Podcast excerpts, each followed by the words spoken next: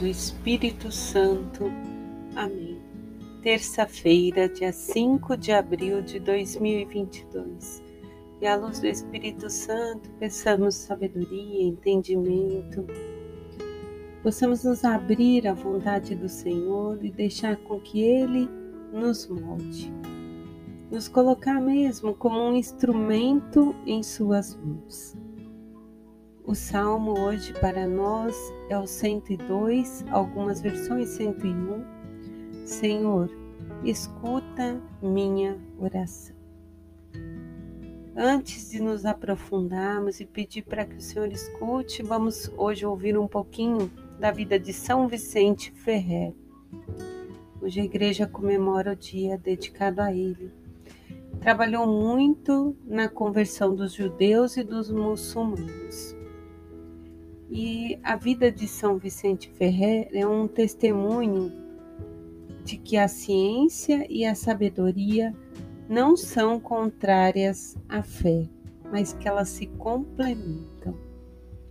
E eu sempre costumo dizer, né, que quando a ciência reconhece que o que rege ela é Deus, então tudo se torna perfeito.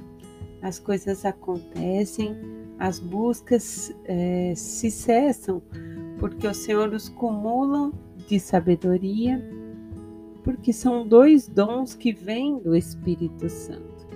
Mas muitas vezes eles querem andar por si próprio e negam a Deus, quando na verdade receberam um dom extraordinário de Deus. E aí então nós mais uma vez dizemos: Escuta, Senhor, a minha oração. E na primeira leitura, no livro de Números, capítulo 21, nos versículos 4 ao 9, vem nos contando que o povo está caminhando com Moisés, mas está cansado, está revoltado contra Deus e começa a blasfemar. E esse povo então começa a, a só falar palavras de ruins que proferem, que machucam o coração de Deus. E o Senhor então, zangado com eles, os castiga e envia serpentes no deserto. E muitos morrem ao ser picados. Então o povo reconhece que blasfemou, que falou contra Deus. E aí vai até Moisés e pede para que ele ore a Deus por eles. E Moisés assim suplica ao Senhor que tenha compaixão de seu povo. E Deus então mais uma vez se compadece, então fala com Moisés para fazer uma serpente de bronze. E os que forem picados, ao olhar para a serpente, serão curados. Aí nós podemos nos perguntar, mas Deus, sendo Deus, podia acabar com as serpentes.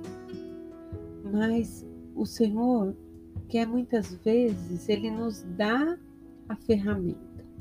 Assim como Ele nos dá a sabedoria, os dons né, que nós não vemos, mas que nós usamos para crescer nesse tempo. Então, ele permite algumas dificuldades para que a gente possa se aproximar dele. No sofrimento, Deus habita, porque ele sofreu junto com Jesus. E nós vamos ter certeza disso a partir do Evangelho. No São João, capítulo 8, versículo 21, 30, vai dizer: Jesus disse: Eu me vou e vós me procurareis mas morrereis no vosso pecado. Para onde eu vou, vós não podeis ir. E os judeus então questionaram: Acaso ele vai se matar? Para onde eu vou, vós não podereis ir. E Jesus continuou: Vós sois daqui de baixo, eu sou do alto. Vós sois desse mundo, eu, eu não sou deste mundo. Eu vos disse que morrereis nos vossos pecados. De fato, se não acreditardes que eu sou, morrereis em vossos pecados. Quem és tu então E aí Jesus vai nos dizer que eles não compreendiam que ele estava falando, que ele vinha do Pai. E aí Jesus continua: Quando tiverdes elevado o Filho do Homem, então sabereis que eu sou, e que nada faço por mim mesmo, mas falo apenas aquilo que o meu Pai me ensinou. Aquele que me enviou está comigo. Ele não me deixou sozinho porque eu sempre faço o que é de seu agrado. E nesse evangelho nós percebemos que Jesus já está trazendo a mensagem da sua crucificação. Jesus diz claramente que ele não está sozinho, que ele será elevado no madeiro e que tudo o Pai está com ele. O Pai não abandona o filho sofre junto com aquele filho. Sente porque eles são a mesma, são a Trindade, né? Pai, Filho e Espírito Santo. Corpos diferentes, mas que sentem a mesma coisa. Sentem a mesma dor, o mesmo amor. Vivem o mesmo objetivo. E nós hoje precisamos urgente crer para vivermos eternamente, para que não acabemos como Jesus inicia falando, que senão nós vamos morrer com o nosso pecado. E nós sabemos que o salário do pecado é a morte eterna. Mas para, para todo que crê, para todo que crê, a palavra diz, viverá eternamente.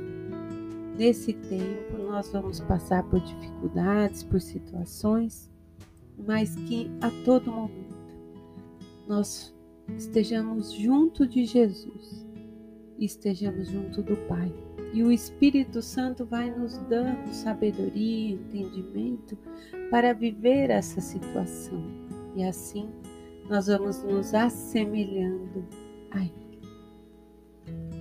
Precisamos hoje nos resgatar e dizer: Eu sou de Cristo. Se sou de Cristo, Ele vive em mim e eu vivo no Pai. E o Pai também vive em mim porque o Espírito Santo se faz em mim. Que possamos dizer claramente: Eu sou de Cristo. E crer que Jesus disse: Eu sou, Ele é o Filho de Deus. Ele está com Deus. Ele é Deus. Em nome do Pai, do Filho, do Espírito Santo. Amém.